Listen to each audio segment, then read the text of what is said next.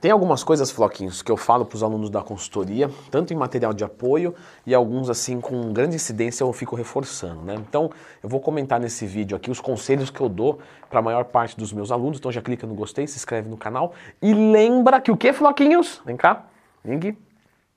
Que dia 18 às 6 horas da tarde vai ter promoção da minha consultoria mais informações aqui nos comentários. Lembrando que vai ser só para os 10 primeiros alunos, então 6 horas da tarde eu coloco um despertador. Galera, eu sempre deixo isso como padrão para todos os meus alunos, o treinar até a falha. Já falei disso aqui algumas vezes no canal. Lembra de procurar dentro do Twin Mais Tema. Mesmo que você seja iniciante, você pode tentar buscar a falha do exercício, porque você não vai conseguir chegar na falha muscular do exercício. Falei disso também no meu curso de treinamento, no treino de adaptação. O que, que acontece? Quando você está fazendo um supino e você ainda não tem um preparo muscular, neuromuscular para ser mais exato, você vai atingir uma falha que a gente chama de falha técnica. Então, por exemplo, o cara está fazendo supino aqui, vocês já devem ter visto, talvez vocês lembrem do de vocês, você sobe um lado e não sobe o outro, aí você fala, ixi, está ficando perigoso, deixa eu guardar a barra aqui. Aí você guarda a barra, só que você fala, nossa, parece que ainda aguentava um pouco mais. Isso é uma falha técnica e é a falha do iniciante. E tudo bem ele buscar essa falha, porque não é perigoso. A partir do momento que ele perder a boa forma, ele para o exercício. Então, padrão para todos os alunos da consultoria, basicamente falando, treinar até a falha. Só que é importante também falar que assim, eu peço para eles treinarem até a falha de cada dia. Então, um dia que a pessoa não acordou tão bem, não está tão legal, ela diminuir a carga e buscar a falha no exercício com menos carga, de repente uma velocidade um pouco mais lenta, tá tudo certo e isso deixa o exercício sempre seguro. Por isso é que eu não estou aqui bem na minha consultoria, lógico, mas por isso que normalmente os meus alunos não se machucam, porque eu peço para eles irem no limite de cada dia. Então faça isso também. Um outro ponto também é, primeiro técnica e depois carga. Isso é extremamente importante. Por quê? Às vezes a gente vê uma pessoa que não domina uma técnica muito bem, e aí coloca carga, e às vezes sente a musculatura melhor, porque está trabalhando com mais carga, mas às vezes trabalhou, por exemplo, de forma isométrica. Vou dar um exemplo clássico aqui. A pessoa vai fazer uma puxada vertical, certo?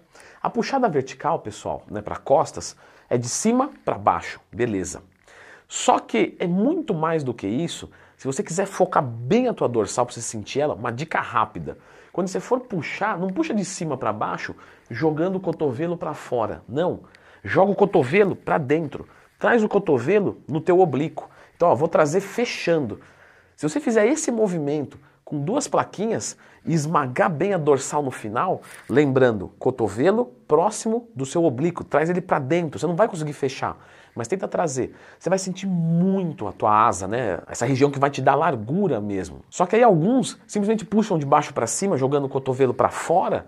Só que quando coloca muita carga, por ser muita carga, às vezes faz um processo isométrico aqui e isso realmente trabalha. Você sente o, músculo duro, mas não vai hipertrofiar nada. Então, primeiro técnica Dominou a técnica? Vamos subindo carga. E aí uma coisa também que eu falo direto, né, lá na caixinha de perguntas do Instagram que eu abro todo dia, principalmente para quem é natural, nem tudo que é grande é bonito. E o cara natural comparado com o hormonizado, ele não vai ser grande, comparado com o hormonizado, tá? Pelo amor de Deus, você vai ser grande. Para todo mundo está à sua volta. Mas quando você encontrar alguém que está tomando hormônio e faz o trabalho direito, você não vai ser grande. Agora, não quer dizer que seu shape vai ser inferior. Porque se você tiver tudo bonitinho no lugar, você tem que entender que a harmonia é muito melhor do que tamanho. O cara que tá feio, com shape feio e toma anabolizante, ele fica um feião. Você entende? Ele evidencia mais a sua feiura. O certo é o quê? A gente deixar o corpo bonito, estético. Então, focar os músculos fracos são muito importantes. Leandrão, eu acho difícil focar músculo fraco, porque eu nem sei qual músculo meu é fraco. Legal, então faz o seguinte: essa coisa é um olhar clínico. Você precisa de outra pessoa te olhando. Quer dizer que eu tenho que te contratar? Não. Você pode chegar, por exemplo, num fisiculturista da sua academia, chama ele para ir no banheiro, certo? Para não ficar chato no meio da academia. Vai lá. Você tem dúvida da onde? Não, eu tenho dúvida dos meus membros inferiores se são proporcionais ou não. Vai lá, baixa a calça, vira para ele, né? Faz uma pose, pede para ele olhar, analisa aqui. Olha, realmente eu estou vendo, isso é muito comum. Realmente eu estou vendo que está faltando posterior aí. E além de posterior, o teu glúteo não está legal. Então seu quadríceps está bom, mas o glúteo está deficiente. O que, que vamos fazer? Pau no glúteo. Se você tiver dúvida, chama outro fisiculturista e mostra teu glúteo para ele. Se ele falar, tá ruim, pau no glúteo de novo. E assim até responder, ficando é, detalhado. Próxima coisa que eu sempre falo para os alunos é o seguinte: Leandro, eu não estou conseguindo fazer uma dieta agora porque está embaralhado, eu não, enfim, conta os macronutrientes: proteína, carboidrato e gordura. Baixa um aplicativo tranquilo que é de graça, Dieta e Treino da Growth, você encontra lá no Apple Store, App Store. E só cadastra o que você come lá todos os dias e bate os seus macros direitinho, macros que eu já ensinei aqui no canal, como é que você calcula, e só isso já vai melhorar muito os teus resultados.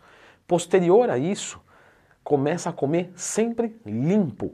Então, primeiro você preocupa com os macros. Tá batendo os macros? Tô.